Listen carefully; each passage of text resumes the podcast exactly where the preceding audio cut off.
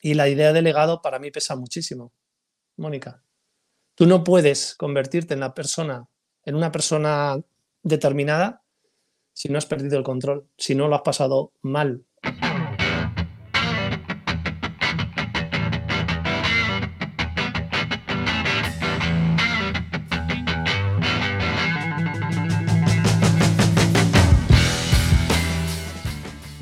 Escuela de Cracks te presento a Nacho Caballero, formador y escritor que utiliza el poder de las historias como llave del éxito y que acuñó el término de storytelling. ¿Estás preparado? Pues empezamos. Lo primero, muchísimas gracias por participar en Escuela de Cracks como invitado. La verdad es que no sabría, Nacho, muy bien cómo definirte porque das formación, sabes un montón de inteligencia artificial, haces storytelling. La realidad es que tú ayudas a los otros a conectar con su historia. Mi pregunta es, ¿todos realmente tenemos algo que contar? Todos tenemos algo que contar y me, bueno, mm, por reunificar todo lo que has dicho, me dedico a la formación en las disciplinas que has comentado. Entonces, eh, digamos que no doy formación de aquello en lo que yo, haya estado debajo del barro. Si, yo no he estado debajo del barro, no doy formación sobre eso y ahora me he centrado en, tres formaciones que son la del story selling, el tema de negociación y el tema de la escuela de negocios, que es inteligencia artificial aplicada a la creatividad y a la productividad. Pero todos tenemos una historia que contar. Hay un ejercicio, Mónica, en psicología, mi mujer es psicóloga, entonces, em, en la línea de la vida, en el que le dices al paciente o al cliente que piense en su vida desde el principio y vaya apuntando hitos. Pues aquella vez que estuvo a punto de morir en un columpio de los 80, cosas de este estilo, ¿no? Em, y al final la gente normalmente saca la conclusión de, oye, pues no ha estado tan mal. Lo que pasa es que nos anestesiamos y dejamos de arriesgar. Ese es el problema, Mónica, según vamos creciendo. Vale, o sea, que, que tienes que conectar con el cliente para que descubra su propia historia, ¿no? Vale, yo pienso, toda historia tiene sus luces y sus sombras. ¿Algún cliente se ha abierto tanto contigo que ha compartido un secreto inconfesable? Pues esta pregunta es muy complicada, ¿verdad? Inconfesable. Em, tengo un cliente que me, me, ha confesado que trata mejor a, que siente que trata mejor a sus empleados que a sus hijos. Entonces eso también es un síntoma de la sociedad en la que vivimos. ¿no? Es lo de, bueno, pues yo tengo la teoría de que puedes forrarte sin divorciarte. Y forrarte con todo lo mal que pueda sonar, puedes ganar dinero, puedes, puedes eh, tener una vida muy próspera, un negocio muy lucrativo. Es que forrarte sin divorciarte mola, o sea, porque es que rima y todo. Pero teniendo a tu familia, Mónica, no solamente como una no solamente como, como que no reste a tu vida profesional, sino que se convierta en un activo de tu vida profesional. Que, la persona con o sea, que no puede ser que la gente dedique más tiempo a elegir móvil o coche que pareja. Entonces, ese fichaje, que por supuesto tiene que ser mutuo, si es con una persona más inteligente que tú, pues, mm, pues tienes a, a, tu gurú en casa. Y eso se convierte en un activo. Y por ende, los, los niños tener una vida más tranquila, eliminar intermediarios, elevar el precio de tu, de tu tiempo y disponer de más tiempo para ti, trabajando menos y ganando más. Todo eso forma parte de que no haga falta conciliar, porque desaparece el conflicto. No hay que conciliar una vida con otra, solo trabajas con gente que te cae bien. Y, damos por hecho que la gente que está en tu casa la quieres, que no siempre es el caso. La familia toma un eje central en tu historia, Nacho. ¿Cómo crees que te han ayudado tu mujer, tus hijos a potenciar y desarrollar todos tus talentos? Em, yo llevaba 10 años, trabajando para, otros con mi, trabajo alimenticio y me reencontré con Fátima, ¿vale? que fue mi primer amor de adolescencia. Todo esto es como muy empalagoso lo que estoy diciendo. Y yo para reenamorarla con 30 años la hacía reír mucho. Me contaba anécdotas de Leganés, de la plaza, de cuando yo era pequeño. Y un día me dijo, esto se lo tienes que contar a la gente. En 2008 me apunto a un curso de monólogos, un verano de estos aburridos que nos da por ahí. Conozco a un amigo, uno de mis mejores amigos de la actualidad, que fumaba porros y en aquella época, y me lía para debutar en San Valentín de 2009. Y eh, Fátima me, me, animó en todo momento a que hiciera lo de los monólogos. Nunca me, o sea, al contrario. Y esa fue la semilla que terminó convirtiendo el plan B, lo de las risas. Yo, vamos, eh, a mi alrededor soy un insensato por, por haber estado o por haber apostado por, por el hacer reír, que luego ha ido cambiando hacia la formación, pero bueno, siempre estará ahí el monologuista, ¿no? Eh, siempre ha estado, siempre es apoyo incondicional de, mi pareja primero y de mis hijos después, que me han acompañado, Mónica. Yo también he oficiado bodas, centenares de bodas en mi pasado, y me han acompañado mis hijos. Hemos ido los cuatro y han visto como papá llegábamos allí. Papá hablaba un rato, una hora, hacía reír a la gente. Luego nos tomamos algo con los novios, ellos en un castillo hinchable, y nos íbamos a casa. Y la conclusión de mis hijos es, papá hace reír a la gente y mamá, que es psicóloga, ayuda a que no estén tristes.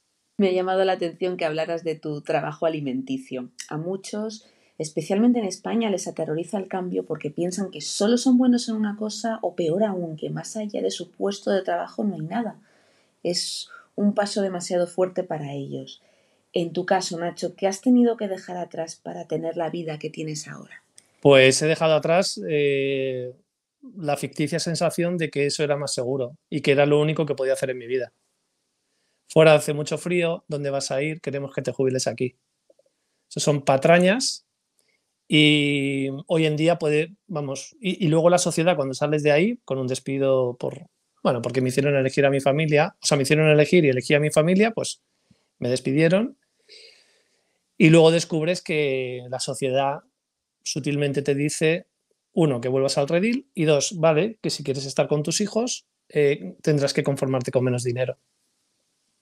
Y entonces es cuando ya cuadras el círculo y encuentras lo que te apasiona, que siempre ha estado ahí, que era el plan B, los monólogos, hacer reír, que ya estaba haciendo formación en empresas cuando salí hace siete años de esa empresa. Y empiezas, bueno, pues tienes, mi padre era camarero, mi madre costurera y ama de casa, entonces yo no sabía ni separar el IVA y tienes que aprender a hacer todo eso. Y eso te lleva un tiempo, unos desequilibrios, bueno, es entretenido, pero mm, volviendo a lo que, me has lo que me has comentado antes, con el apoyo incondicional de mi familia. ¿Vale? Entonces, yo me empiezo a formar a lo bestia, eh, creo que fue en 2020 con la pandemia, empecé con el logo de Wall Street, o sea que empecé fuertecito. Es como el que quiere beber alcohol y lo primero que toma es tequila, ¿no? Pues igual. Eh, y descubrí la pasión por el, la, el, marketing y las ventas, ¿no? El aprender, o sea, que da igual lo que hagas, si no lo sabes vender no vas a ningún sitio. Entonces, eso ha hecho revalorizar el valor de mi tiempo y ahora no tiene nada que ver mi vida con la que era antes. Mm, primero, porque nadie me está perdonando la vida y porque cada vez más solo trabajo con gente que me cae bien. Se me puede colar alguno, pero es complicado. ¿Y cómo consigues detectar a los buenos clientes de los clientes tóxicos? pues es que se les ve tan rápido. O sea, hablando claro, hablando claro, diciendo el precio pronto, Mónica. Eh, hablando del precio sin tapujos, yo creo que eso es un buen elimina elimina esto, no sé cómo, gente tóxica o, ladrones de tiempo, ¿vale? O gente que te marea mucho o que solamente quiere que le entretengas. Entonces, mm, cada vez me he especializado más en, detectar coleccionistas de propuestas y demás que solamente te quieren hacer perder el tiempo. Entonces, eso, hablando en plata, como decía mi padre, yo creo que se detecta muy rápido a la gente que realmente no te quiere contratar. Hablabas de que antes estabas viviendo en una ficción cuando trabajabas por cuenta ajena. En todo este proceso has tenido que aprender un montón de cosas. En tu opinión, ¿qué consejos darías a aquella persona que estaba o que está, más bien dicho, en una situación similar a la que estabas tú y que desea dar un cambio? Lo primero que no se hacia el vacío, eso es lo primero. Quiero decir, que busque la forma de que, como dicen los modernos ahora, su side project eh, lo tenga validado. ¿Vale? Que, sea una cosa que vea que funciona, como era en mi caso el tema de los monólogos. Siempre funcionó, los monólogos siempre funcionaron. O sea, eh, entonces, eh, eso lo primero, o sea, lo de, esto es una cinta de correr, Mónica, la cinta de correr lleva una velocidad y si estás en manos de otra persona, que encima es una mala persona, como era mi caso, eran dos malas personas, aunque corras mucho, ellos siempre van a darle una velocidad más, con lo cual jamás vas a estar a la altura. Eso para empezar. Es muy peligroso parar esa cinta de correr de golpe. Imagínate la inercia. No yo soy de letras, pero y la física se me daba mal, pero el talegazo es monumental. Entonces, si tienes un side project, intenta validarlo antes de, bueno, intentar ganar, si es posible, algún tipo de colchón económico eh, soltando tu plan A que en mi caso no lo tuve, pero bueno, eso es otra historia. Y, ya está. Y luego es verdad que cuando te dan la patada, pues comprobarás si tienes alas. Pero bueno, que en realidad tienes que ser muy bueno en lo que haces y formarte mucho para ser mejor. Y trabajar eh, mucho trabajo interior para no sentir que, que te están perdonando la vida por darte trabajo lo mismo que antes te perdonaba la vida tu, jefe por pagarte todos los meses, ¿no? Que era lo que también me decían. Pues es lo mismo. Si, o sea, si te has librado de un psicópata, eh, no, te, no te juntes con otro. No te juntes con gente mala, no te juntes con gente que te hace sentir mal. Es que eso es como muy primario. Entonces intenta eliminar eso. Sí, sí, sí. Eso, ese es el consejo que yo doy. El plan B, que esté mínimamente validado y luego tener un plan para llevarlo a cabo. Y por supuesto, eh, montarte en un DeLorean, alguien que haya pasado por algo como eso y que te permita acelerar el proceso y los resultados. En ese sentido, ¿crees que conectar con personas que estaban en una situación o similar a la tuya o más avanzados ha podido ayudar en tu proceso de expansión?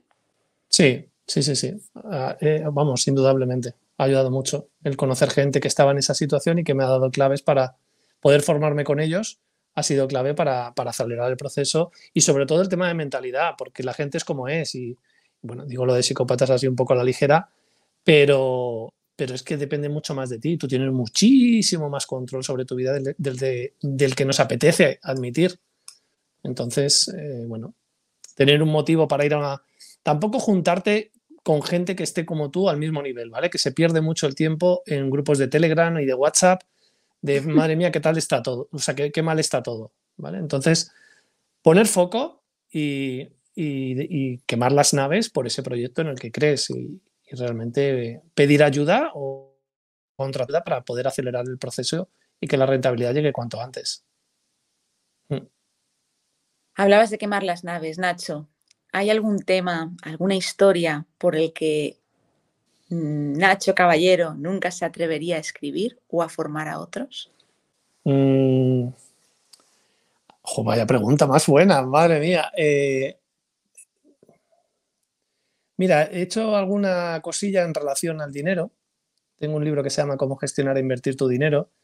Es un tema en el que me parece que es demasiado, hay demasiado prejuicio eh, y ahí me parece un terreno en el que he asomado la patita en algún momento, alguien me ha pedido algún asesoramiento, algún consejo, pero no me siento cómodo en esa situación.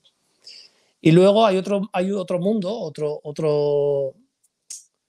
Esto, esto que te cuento, mm, no me. O sea, creo que es un problema que, que existe y creo que muy poca gente se ha atrevido a hacerlo y por lo tanto sería quizá un buen nicho, ¿no? Y te voy a hablar de, de que cuando cierra una empresa y nos, mandan nos dan la patada a todos mintiendo, y eres el único que lucha porque se haga justicia de toda la plantilla, ese viaje, hasta que sientes que se hace justicia, eh, incluso aunque pierdas dinero en el camino, pero esa sensación de que se haga justicia, esa sensación de por qué nadie lucha por lo que le afecta y se queja desde el sofá de la corrupción, em, el acompañar en ese proceso a una persona, eh, no es que digo, no, digo que no me atrevería, pero sí que creo que ahí estoy convencido de que hoy hay gente que irá por primera vez a, enfrentarse a su empresa, a su ex empresa o a sus ex jefes que le, han maltratado o le han tratado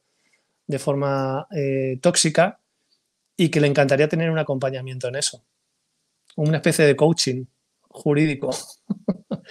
Entonces es una cosa que, no se habla mucho de ella, porque encima es un tío problemático, eh, pero creo que tiene mucho que ver con la persona en la que me he convertido. Y hay un libro mío, Pareja y Equipo, que habla de esto. Y sé que ese libro, mis hijos algún día lo leerán. Y la idea de legado para mí pesa muchísimo, Mónica. Tú no puedes convertirte en la persona, en una persona determinada si no has perdido el control, si no lo has pasado mal, en el sentido de, bueno, pérdida de control, síndrome del impostor, eh, vértigo, lo podemos resumir en vértigo. Tienes muchos talentos, Nacho, como la comunicación, la escritura. ¿Cómo fuiste consciente de todos ellos? Pues desde pequeñito, yo nací con un perímetro craneal que se salía de lo normal. En los percentiles yo estaba lejos de la raya superior, por arriba, de perímetro craneal. Y, y bueno, tuvo su parte buena y su parte mala, ¿no? La parte mala, pues eh, los cánticos sobre mi cabeza, Nacho Cabezón quiere ir a la región, pero su madre no le deja por exceso de cabeza, que me pregunto dónde estarán estos poetas en este momento. Em, y luego, claro, en La Paz, en el Hospital La Paz de aquí de Madrid, me hicieron pruebas hasta los 10 años. Entonces, bueno, descubrí, pues creo que era un 117 de coeficiente intelectual, digo, hostia, pues no soy tan tonto, ¿no? Entonces, eh, pero los insultos que estaban compensados por un barrio de los 80 con una pandilla maravillosa y que tenías tres madres, porque era todo como muy cuéntame, eh, todo muy familiar, esa gente, esa pandilla de mis amigos y de, sus padres y madres compensaban ¿no? lo, mal que lo pasaba en el cole. Y eso me hizo una persona diferente.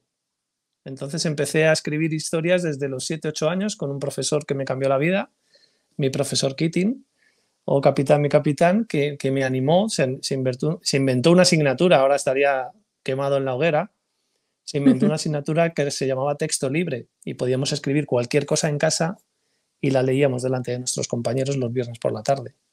Yo me inventé una historia que hice dos temporadas, porque me gustaba una chica de clase, iba sobre ella, y bueno, sobre el resto de la clase, y la gente, bueno, pues en la, segunda temporada sobre todo esperaba que yo leyese el capítulo, era tremendo. Y ahora veo a mi hijo, que al igual que su padre, no, no va los fines de semana a jugar al fútbol, pero es que el otro día estuve transcribiendo su segundo libro y me parece súper emocionante. Entonces, el nacer diferente, saber que nunca he sido el guapo, aunque eso tiene ventajas, en la adolescencia, o sea, no ser el guapo en la adolescencia tiene ventajas después, porque en la reunión de colegio 25 años después solo has podido mejorar y otros no. Eh, es verdad, es verdad, el que estaba cachas, que parecía el David de Miguel Ángel, cuando le ves 25 años después se ha quedado sin muñecas, ¿no? Entonces, eh, hay de todo. Entonces, tú, como eres una basura con 15 años, pues solo podías mejorar. Pero bueno, que ese ser más introvertido, mucho mundo interior, encima luego me da por estudiar piano porque me encantaba la música, eh, siempre me ha gustado la música, pues ya lo que nos faltaba, ¿no? Siete años tocando piano, pues eh, armonía, solfeo, por un tubo, conjunto coral, bueno, hay con gente que estaba medio socializar porque los músicos les pasa eso. yo nunca me sentí de, ah, yo, yo nunca me sentí con mucho talento, yo aprobaba y sacaba unas notas buenas en música, pero por, por, por, esfuerzo, no era porque yo tuviese un talento especial para eso. Pero sí que me cambió la forma de pensar para siempre, Mónica. Y mis hijos, los dos, tocan el violín, Oliver el violín y Alma la viola, que es de lo poco de lo que estoy orgulloso del cole al que van, que tiene un proyecto musical muy chulo. Y no quiero que, vamos, si quieres ser violinista es fenomenal, pero no es por eso, es que creo que te cambia, eh, te cambia el amueblado de la cabeza, lo de hacer música desde tan pequeño y encima voluntariamente, una extraescolar a los nueve años, imagínate. La primera extraescolar y la única. ¿Cómo te ha cambiado a ti la música? ¿Cómo te ha cambiado la mentalidad? Pues es que elevó para siempre el listón de mi osadía, Mónica. O sea, con nueve años, diez, once, tú te enfrentas a un examen de piano, que hay un piano ahí que no tiene USB, que no, no, no, puede, no hay truco, es hierro y madera, y tú vas con tus 12 partituras, algunas de varios folios, y hay un sorteo, tú tocas, que estaba la obligada, que la tocaba todo el mundo, luego había dos por sorteo y creo que otra la elegías tú, que siempre la elegía tu profesor. Sí. E interpretar eso delante de toda esa gente, que eran los, los padres de los otros niños, era súper intimidante. Entonces, cuando después me fueron llegando oportunidades laborales, por gente que conocía a mi madre, yo nunca me pareció más difícil que aquello. Incluso el montar una empresa desde cero en la que estuve 20 años, como te he contado antes. Yo tenía en mi cabeza que nunca era más difícil que eso. Y luego he tenido otro cambio de listón, el listón, la música fue ese listón para aceptar desafíos de dirigir una empresa. La gente decía, no, primero termina la carrera, la sensatez otra vez. Eh, acepté el desafío y ahora mi desafío es eh, que si Fátima y yo, que esto da para un libro que algún día escribiré, si Fátima y yo estamos juntos y han pasado muchas cosas para que nosotros estemos juntos, em, todo lo demás es posible. Y ese es mi mantra de hoy en día, es mi filosofía de vida. Si ella y yo estamos juntos, todo lo demás es posible, Mónica. Y eh, lo que estoy buscando simplemente es mi Fátima laboral, el amor de mi vida y el trabajo de mi vida. Y ya estoy muy cerca.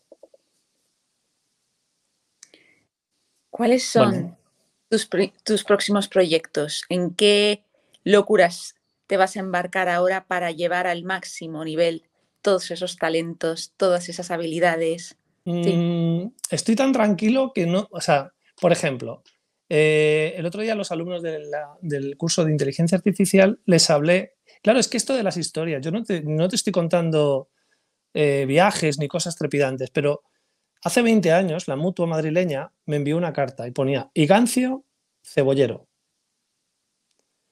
En vez de Ignacio, Caballero. Vale, pues Igancio Cebollero, en esta casa, es desde hace un año y medio dos, un detective despistado. Y yo, Mónica, les cuento a mis hijos cuentos de forma oral eh, sobre Igancio Cebollero. Que si roba todas las almohadas de la ciudad, que si desaparecen los adornos navideños, y luego está el malo que se llama Ramón Polvorón.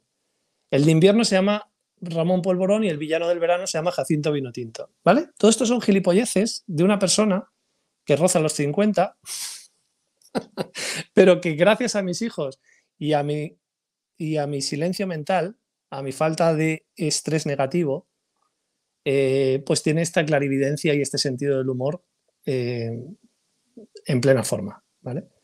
Este, este miedo, o sea, este, te estoy contando este rollo para comentarte que hay pequeños desafíos en el día a día, como por ejemplo que esta gente de la inteligencia artificial, yo les he hablado de cómo hacer un cómic con inteligencia artificial, de cómo generar un personaje y el mismo personaje en varias escenas distintas. Y uno de mis desafíos para el mes que viene, que a lo mejor no es lo que me preguntabas, es llevarle a mis alumnos un cómic de Igancio Cebollero, porque les he contado toda esta historia.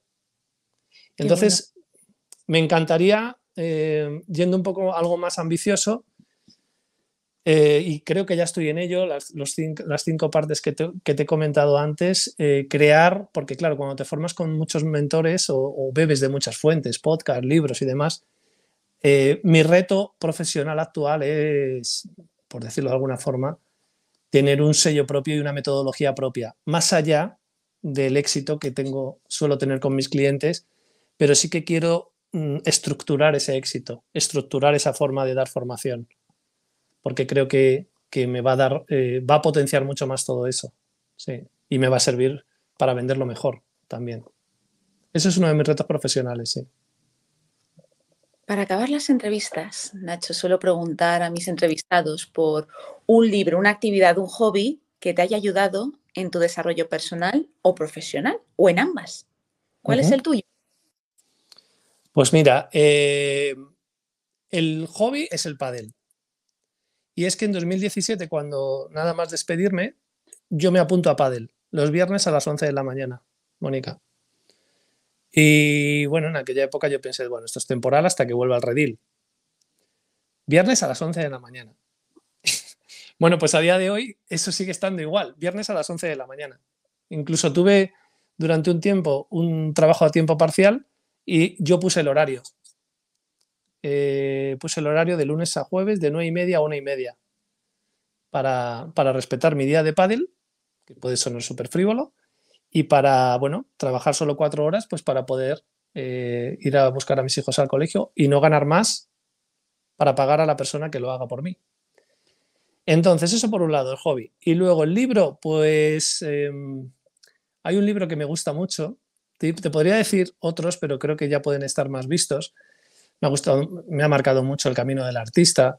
Me, gusta mucho cómo escribe Donald Miller. Me gustan mucho sus libros de marketing, pero me gustan más los anteriores. Uno que se titula aterradora cercanía, que, ver este domingo con un club de lectura que tengo y que tiene un título maravilloso, Aterradora Cercanía, me encanta. Pero hay uno que me gusta muchísimo que se titula En Blanco, de Coloma Fernández, que por supuesto tiene una historia, soy adicto a las historias, lo siento.